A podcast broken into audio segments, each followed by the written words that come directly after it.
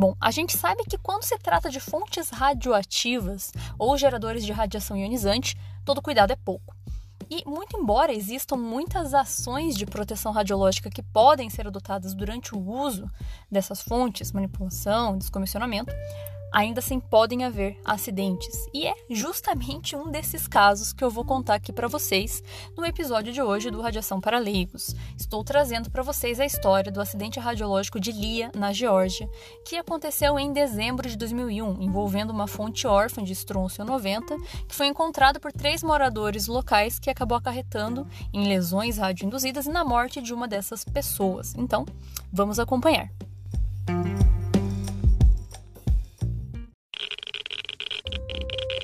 Radiation detected. Red dot.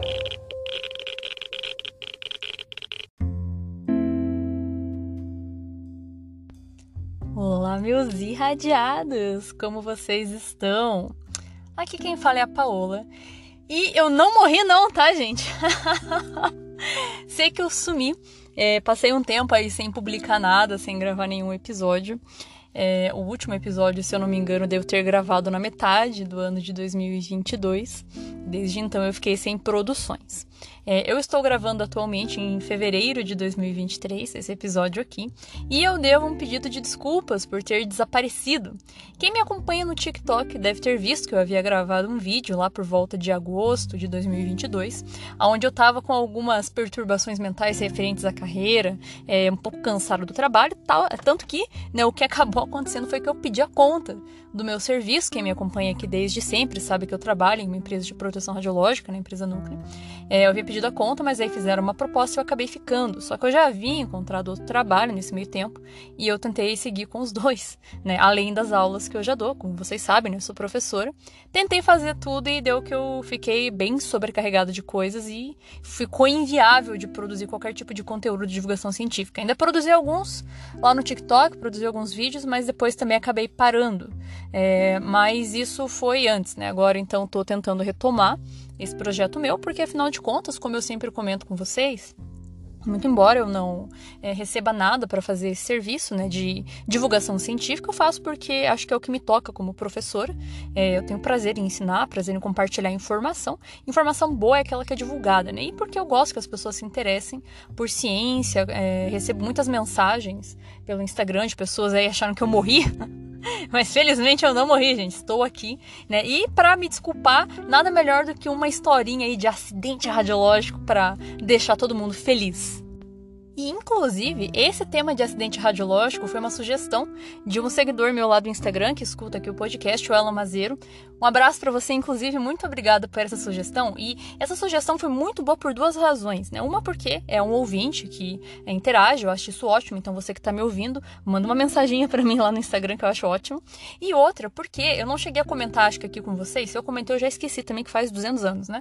É, que é o seguinte, no ano passado, é, em junho, julho, eu havia feito dois cursos pela Comissão Nacional de Energia Nuclear, a CENEM, um deles de proteção radiológica, de aprimoramento para minha área, e o outro de acidentes radiológicos, né, ações de resposta a emergências radiológicas. Foi sensacional, surreal. Eu achei fantástico, eu fiquei muito feliz por ter conseguido.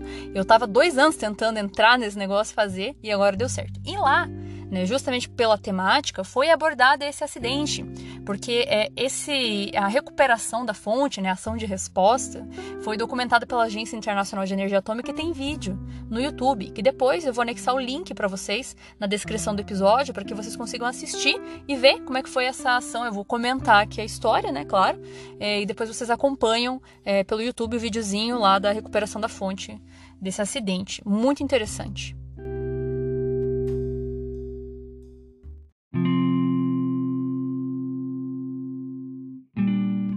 Então vamos falar aí do acidente radiológico, né?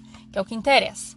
Bom, esse acidente radiológico, como eu comentei na introdução, ele aconteceu em dezembro de 2001, na cidade de Lia, que fica no país chamado Geórgia. É, e esse acidente aconteceu com uma fonte, ou melhor, duas fontes de estrôncio 90 que eram usadas num equipamento que era um gerador termoelétrico. Depois eu vou explicar para vocês certinho é, o que, que ele fazia exatamente, né? Por que estava abandonado. Mas é, uma coisa muito interessante a respeito desse acidente diz respeito à localidade dele, né? ou seja, onde aconteceu. A Geórgia antigamente fazia parte da União Soviética. E o que, que acontece? É, quando a União Soviética existia, eles tinham lá suas diversas fontes radioativas e tinham seus controles, as documentações para saber onde é estava cada fonte. Só que depois a União Soviética desfez, né, dissolveu, né, e os países aí é, se dividiram. E esse controle meio que se perdeu, não se sabia quais fontes tinham, onde que estavam, né? Então, descomissionar, ou seja, notificar que uma fonte não estava mais sendo utilizada, meio que é, era complicado, porque não tinha o registro dessa fonte. Então, é, muitos uh, proprietários de fontes, por assim dizer, empresas, né, acabavam que descartavam de qualquer jeito. E isso resulta no que a gente chama de fonte órfã, ou seja, é jogado de qualquer jeito, pessoas do público podem ter acesso a essas fontes, encontrar e se acidentar, tal como esse caso aí que a gente está comentando, né, o acidente de Lia. E eu já comentei aqui anteriormente que fonte órfã é uma das maiores causas de acidentes radiológicos público geral. Né? Então, é, realmente tem essa problemática muito curioso. Então, certamente, né, esse acidente relata é, duas fontes encontradas por pessoas do público, mas com certeza devem haver muito mais fontes perdidas por esses países e a gente não sabe. E o pior, na verdade, se for parar para pensar, a depender do elemento químico radioativo que a gente está falando, a gente tem que lembrar que existe aquele conceito lá da física, que é o tempo de meia-vida, né? O tempo que o elemento químico é, vai ficar irradiando, por assim dizer. Mais precisamente, é o tempo que o elemento vai levar para perder metade da sua atividade radioativa. Mas por que eu estou falando disso? Porque, por exemplo, se a gente pegar o Césio 137, o tempo de meia-vida do Césio é cerca de 30 anos. Então, mesmo que se passe 30 anos, ele continua emitindo uma quantidade considerável de radiação, ele ainda está ativo. É, e se passar 30 anos, ele não vai deixar de ser radioativo, ele vai continuar, só que metade do que ele era no início. Então, é, existe muito tempo disponível para essas fontes serem encontradas e ainda assim serem problemáticas, serem lesivas, serem perigosas para o público geral.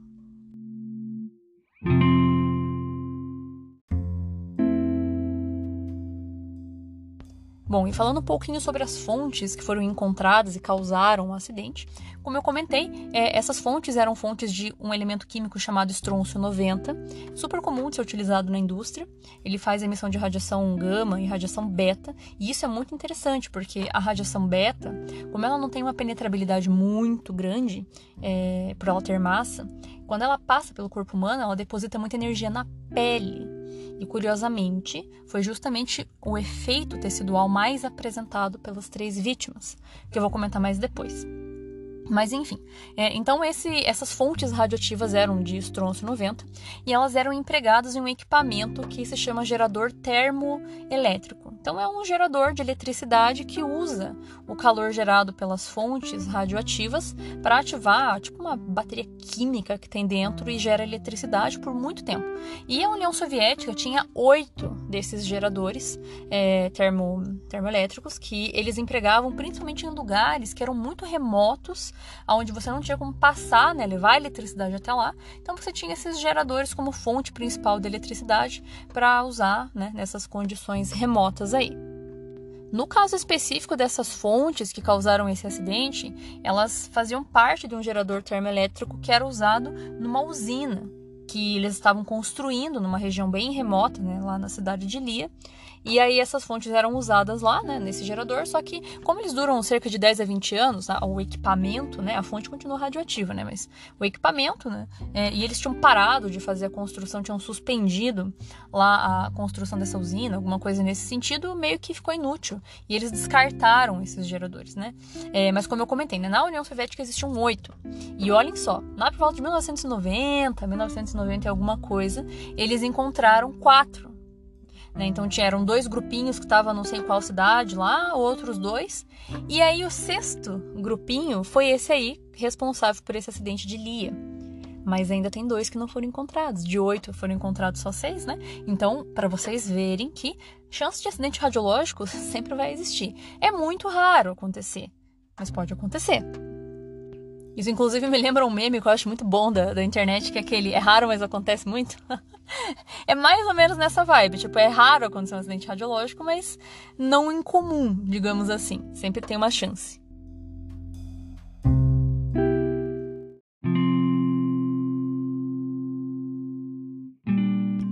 Bom, e como é que foi essa história, né? O que, que aconteceu aí nesse acidente radiológico? Como é que essas pessoas encontraram essas fontes? Como é que elas ficaram depois?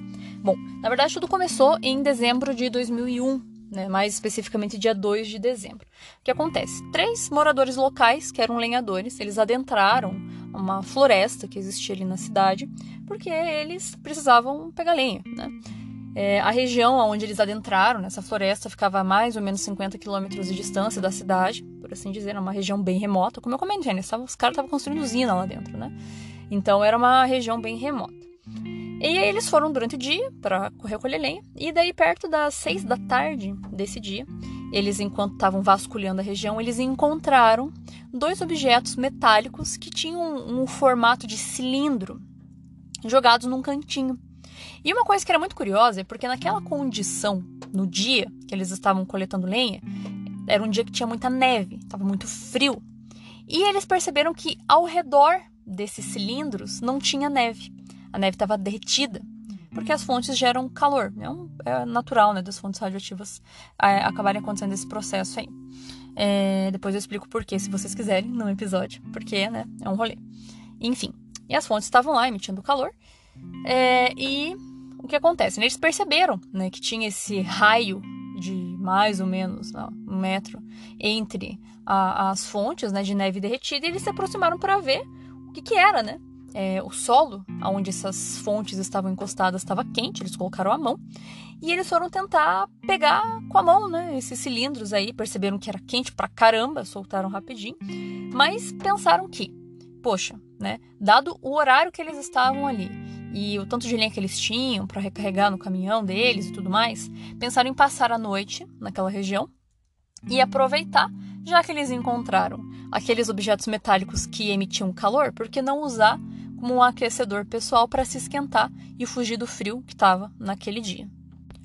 Então, o que, que eles fizeram? Pegaram com a mão, né, a fonte, né, botaram uma luva ali, mas pegaram na mão, levaram para onde eles iam acampar, acenderam uma fogueira e sentaram-se ao redor Inclusive, dois deles encostaram as costas nesses aquecedores pessoais para se esquentar mais rápido, por assim dizer, enquanto eles estavam ali se organizando no acampamento deles, né, fazendo comida e tudo mais. Segundo o relato da agência, eles ficaram a menos de 10 centímetros de proximidade com as fontes, né, encostadinhos mesmo, bem próximos, e aproximadamente uma hora e meia se expondo àqueles objetos, de uma hora e meia a três horas. Não tem como saber exatamente porque eles estavam sem relógio, então é mais ou menos estimado o tempo que eles ficaram expostos. E para fins de curiosidade, as fontes eram bem pequenininhas, eram cilindros de de 10 por 15 centímetros, então não era nada extraordinário. Não tinha sinalização nenhuma, inclusive a foto de capa desse episódio mostra exatamente como eram essas fontes. É dois cilindros de metal. Quem em sã consciência vai olhar para aquilo e dizer que aquilo dali é uma fonte radioativa, né? Não parece, né? Não, não brilha verde, né? É o que a gente costuma imaginar quando pensa em elemento radioativo. Mas não, geralmente elemento, fontes radioativas são é, elas são metálicas, né? São metalizadas, são seladas por algum metal. E elas têm esse aspecto aí como o da imagem. Só que daí o que, que aconteceu, né? Ao longo da noite. É, depois dessas três horas aproximadas, aí, desde o primeiro contato com a fonte, é, eles relataram que consumiram um pouco de vodka e logo na sequência começaram a passar muito mal, mesmo tendo consumido muito pouco. Então eles começaram a apresentar característica que nós aqui do podcast já conhecemos bem, como síndrome aguda das radiações, né? Dor de cabeça, vômito, uma sensação de ardência, principalmente nas regiões que ficaram em proximidade com as fontes.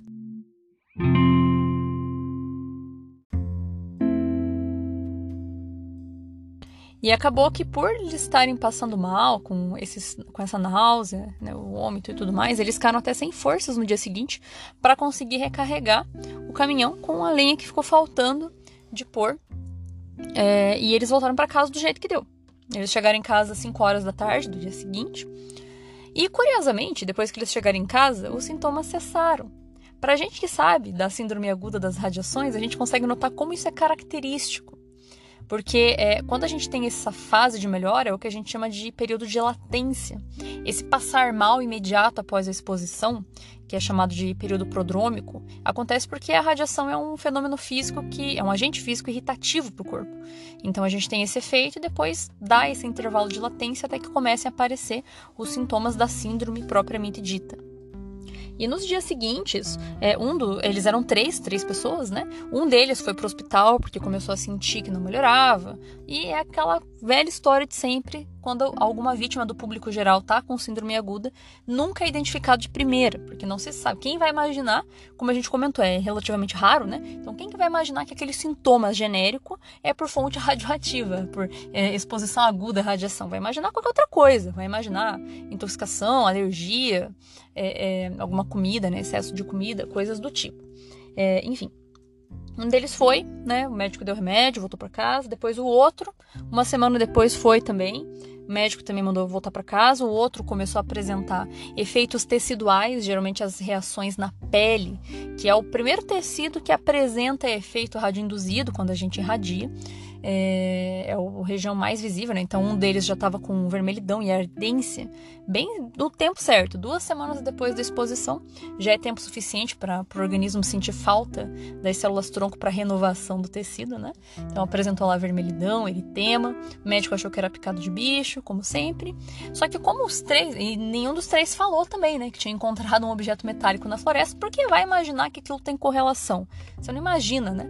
Mas aí depois ele de duas, três semanas semanas, os médicos do hospital que receberam os três ao mesmo tempo foram fazendo a somatória dos fatos e constataram, portanto, que aquilo se tratava de síndrome aguda das radiações.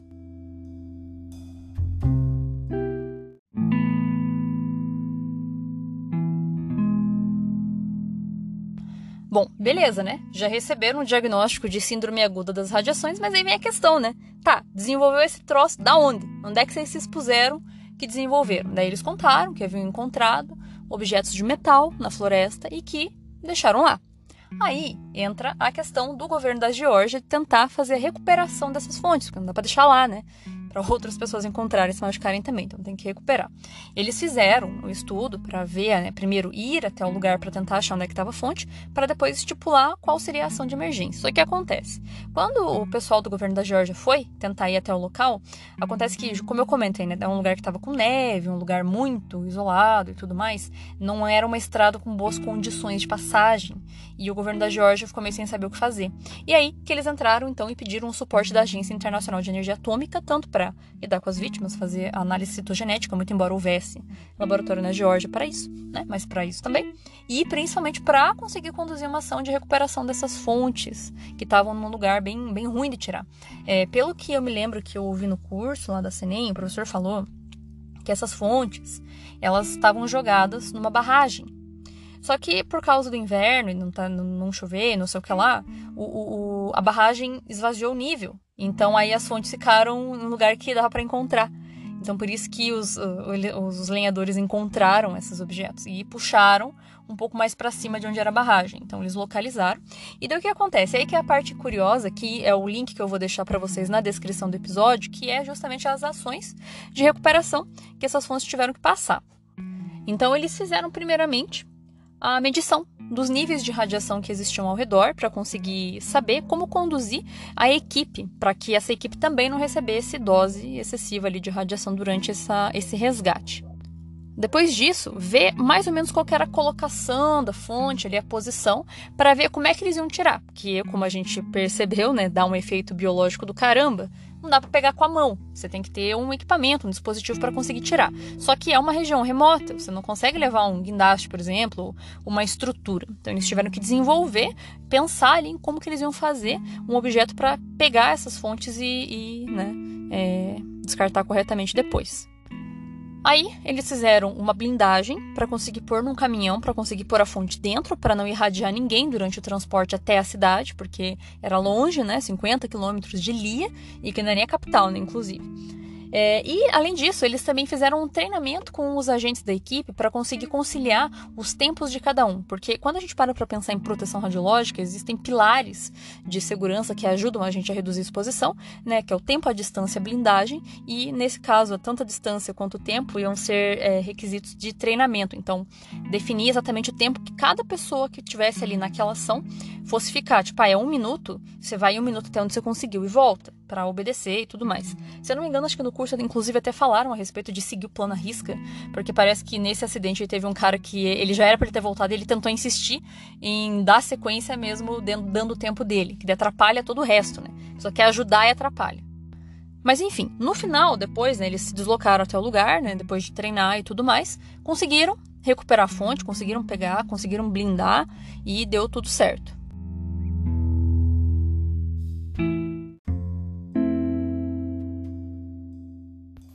Bom, e como é que ficaram as vítimas, né, desse acidente? O que, que aconteceu com os três cidadãos ali? Bom, basicamente, eles fizeram é, posteriormente uma análise sanguínea para fazer o que a gente chama de dosimetria citogenética, ou seja, estimar a dose de radiação que a pessoa recebeu por meio de exame de sangue e verificar ali os danos no DNA. É mais ou menos isso, resumidamente porque eles não usavam nenhum tipo de medidor, né? Gente do público, gente né, da leiga ali, que não tinha nenhum tipo de instrumento de medida para conseguir saber a dose com precisão. Então, as análises citogenéticas estimaram que de corpo inteiro eles receberam doses entre 1 e 4 grays. É, mas o pior não foi a dose de corpo inteiro, né? É bastante, né? Já desencadeia síndrome aguda, nos, nos três tiveram, só que eles se recuperaram bem da síndrome aguda. O problema é que, como eu comentei lá no início do episódio, a fonte de estronço 90 emite radiação beta, que é extremamente lesiva para a pele por distribuir energia já na, na entrada, né? na superfície ali do corpo. E, hum, a, por exemplo, a vítima fatal, a dose que ela recebeu nas costas foi 35 graus. Isso é muito complicado né, de, de, de tratar. A lesão acaba sendo muito abrupta, por assim dizer. Um dos lenhadores, ele não ficou tanto tempo perto, não ficou tão próximo, então meio que ele teve a síndrome aguda, ele recebeu ali a dose de 1.3 grays, mas ele ficou okzinho e foi, ele teve alta logo na sequência e né, tudo mais, foi bem tranquilo. Teve um outro que ficou intermediário, teve uma lesão muito extensa nas costas. É, a principal lesão que eles tinham, né, as principais regiões era mão e costa, porque foi eles pegaram a fonte na mão e se encostaram para se esquentar durante a noite, né? Então era mão e costas. Nas mãos até não foi tão ruim assim os efeitos. Pior foi nas costas por causa do tempo. É, então o segundo ali, ele teve uma lesão tecidual na pele das costas que ficou profundo, ulcerou e tudo, mas ele se recuperou. Ele se recuperou, é, fez, fizeram enxertos e tudo mais. Inclusive, tem imagens disso, quem tiver interesse. Tem a cartilha da Agência Internacional de Energia Atômica, que é da onde eu estou tirando essas informações. E lá tem as imagens, se vocês quiserem olhar. É, mas, é, além disso, Teve o terceiro, né? O terceiro lenhador ali, que é o mais grave de todos. Ele também teve uma ulceração muito feia na pele das costas. Só que ele ainda teve uma infelicidade ao longo do caminho, que ele acabou pegando tuberculose. E isso derrubou o sistema imunológico dele. E o que acontece? A, agência pontua na cartilha que teve uma série de complicações. Então, ele com o sistema imune mais fraco, com uma dose de radiação muito maior, a, a região da pele tinha um problema que ficava né, é, ulcerando, aprofundando a lesão, e é uma região que não tem como você amputar. Porque quando isso acontece com membros, que é o mais comum quando a gente pensa em fonte órfã, que a pessoa pega na mão, né? Você amputa e beleza, você não vai ter o risco de sepse, né? Ou seja, de infecção generalizada. Esse rapaz que teve essa ulceração nas costas, com a dose maior, ele ficou dois anos tentando tratar essa lesão. Só que ele ficava tendo infecção repetida. É e a pele necrosava, fazia enxerto, não dava certo e era uma lesão assim que não sarava nunca como ele já estava com o sistema imunológico comprometido, estava com tuberculose, já não estava bem de condições clínicas, ele acabou não resistindo. Então, ele não morreu de síndrome aguda. E isso foi okzinho. Né? Tanto que ele é, pode ser que tenha influência, né? ele ter pego tuberculose, né? por estar com o sistema imune fraco por causa da síndrome aguda, enfim. São complicações que aconteceram, mas não foi da síndrome aguda propriamente dita, e sim da lesão das costas maltratada que acabou infeccionando.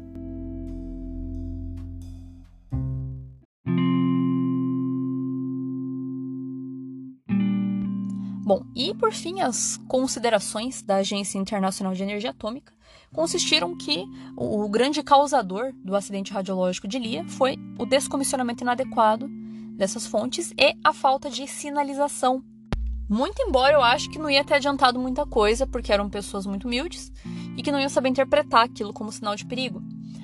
Mas de qualquer forma, a agência conseguiu dar um suporte bacana para o governo da Geórgia. Eles conseguiram, né? É importante pontuar que ainda existem duas fontes que estão perdidas por aí, né? Lá em algum lugar da União antiga União Soviética, né? Pode estar em qualquer lugar. É, então é importante pontuar isso. E, ademais, eu espero que vocês tenham gostado dessa história, desse relato. Prometo que vou tentar, tentar não sumir de novo. É, e se você tiver alguma sugestão ou alguma dúvida que ainda possa ter ficado, que você queira saber, alguma sugestão de episódio, qualquer coisa que vocês queiram, ou só passar dar um oi para mim, é, me sigam lá no Instagram, no Radiação para Leigos é o Instagram do, do, podcast, que eu sempre respondo por lá. Tava um pouco mais afastado agora, mas já voltei a acessar o Instagram pelo menos. Então lá vocês conseguem conversar comigo mais fácil. E nos vemos no próximo episódio. Muito obrigada!